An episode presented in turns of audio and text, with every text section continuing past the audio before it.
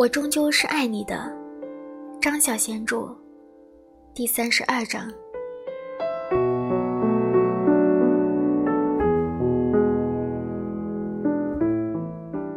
十一月的时候，西西逮住了一个跟踪者。那个戴了一顶拉得很低的白色鸭嘴帽，穿着短夹克还有牛仔裤的家伙，几乎是一开始就给他发觉了。西西按兵不动，等了两个星期才出手。他暗暗地替那个身材瘦削的家伙起了一个名字，叫做“鸭嘴兽”。鸭嘴兽每一次出现的时候，都会带着一双耳机。手臂的下面夹着一份报纸来掩饰。西西在旅馆的外面，还有酒馆的附近见过他。他在街上漫步的时候也看见过他。有几个夜晚，他在房间的窗帘缝下往下看的时候，见到那颗戴着白色鸭嘴帽的脑袋在街灯下面轻轻地摇晃着。有一天。鸭嘴兽甚至大着胆子在他四楼的房间外面走廊出现。西西从门的后面孔眼看见他，鸭嘴兽好像是想找出来他住在哪个房间。西西想看清楚鸭嘴兽到底是长得什么样子，但是鸭嘴兽的一张脸藏在帽子上的暗影里，他看不清楚。后来，隔壁的住客回来了，把他吓跑了。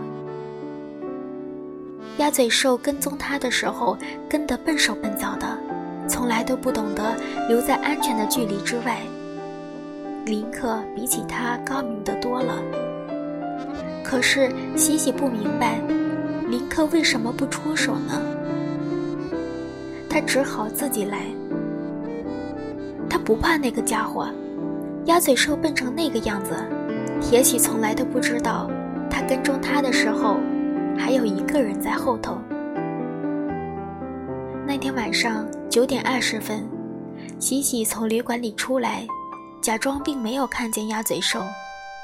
他沿着人行道往北走，引他走上了一条僻静的长街。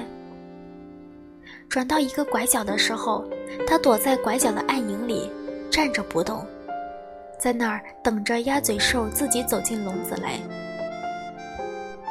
鸭嘴兽果然是上当了，他走到拐角的时候，还以为跟丢了喜喜，慌张地看了一下四周。这时，喜喜忽然之间扑出来，抓住了他的一条手臂。“你是谁？”鸭嘴兽吓了一跳，想挣开来逃跑，喜喜不让他跑。两个人纠缠的时候。喜喜把他头上的鸭嘴帽扯了下来，帽子的下面有一把长长的披散开的头发。他做梦也没有想到，这个鸭嘴兽居然是个女的。这个女鸭嘴兽看起来只有二十来岁，一张有点苍白的脸，还有一双惊慌的大眼睛，身材瘦小。他刚刚捉住的他的那条瘦巴巴的手臂，已经觉得很奇怪了。你干嘛跟踪我？他没有放手，他以为女鸭嘴兽会否认，谁知道鸭嘴兽却直直地说：“我喜欢你。”喜喜一时之间哑了，他红着脸放开了那双手。怪不得林克一直不出手。他这时一定是躲在附近在哈哈大笑呢。鸭嘴兽没有逃跑，整了一整歪在一边的衣领，重新戴上了帽子，把头发藏了进去。我那天在酒馆的外面见到你的时候，就一直跟着你。我没有任何目的，我以前也从来没有做过这种事。你不喜欢的话，我不跟就是了。喜喜把掉在地上的报纸捡了起来，还给了鸭嘴兽。他指了指对方甩在肩膀上的一边的耳塞，问他：“你听的是什么歌？”鸭嘴兽把那个耳塞里塞给他，喜喜将耳塞凑近了耳朵去听。原来鸭嘴兽是在听歌，他还以为是什么通信的器材。喜喜摇着头说道：“这首歌真好听。”鸭嘴兽摸了摸扁扁的肚子，朝他腼腆的笑了。喜喜问道：“我刚刚是不是弄伤你的肚子了？”“不，不是，我肚子饿，我等你一个晚上了。”“走吧，我们去吃饭，我请客。”喜喜说道。他们两个人在一家的印度馆子里吃了烤鸡、咖喱虾、咖喱鱼、羊肉炒饭、马铃薯沙拉。印度的面包饼，还有冰激凌。鸭嘴兽饿得好像可以吞下一头牛。鸭嘴兽也是一个双鱼座，还在念书。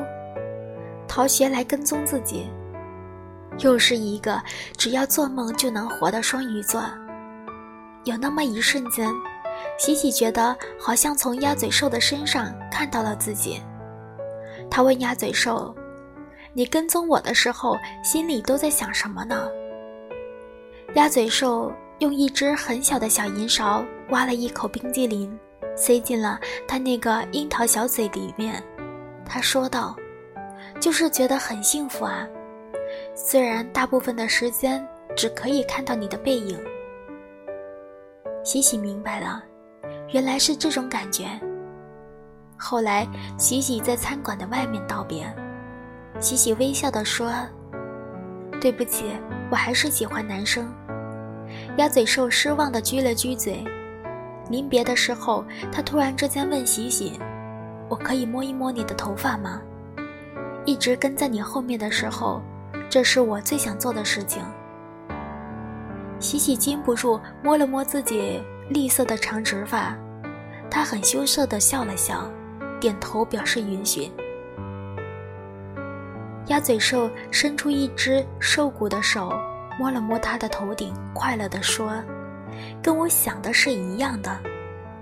呃，很柔，很厚，很软。”鸭嘴兽摸完了之后，满足地缩回了他那只手。再见啦，喜喜说。他双手插在身上的风衣的两个口袋里，沿着人行道。越过一个十字路口，几部夜车在他的身后驶过，夜已经阑珊了。他是不是已经老的只有女孩子才会爱上他？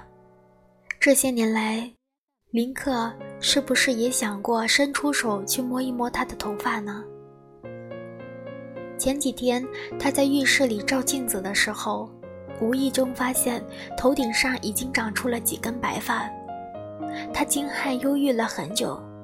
他想起了以前负责管理孤儿院图书馆的那个懒惰的姑娘，那个姑娘经常拿着一面镜子，把头发的白发一根一根的拔掉。喜喜动手把那几根白发塞进了他的黑色头发里，他自欺欺人的把它们藏在底下看不见的地方。但是，他以后再也不能染头发了。他想起，他从来就没有摸过林克的头发。要是可以，他想去摸摸他颈背上的那短短的、像胎儿毛似的发角。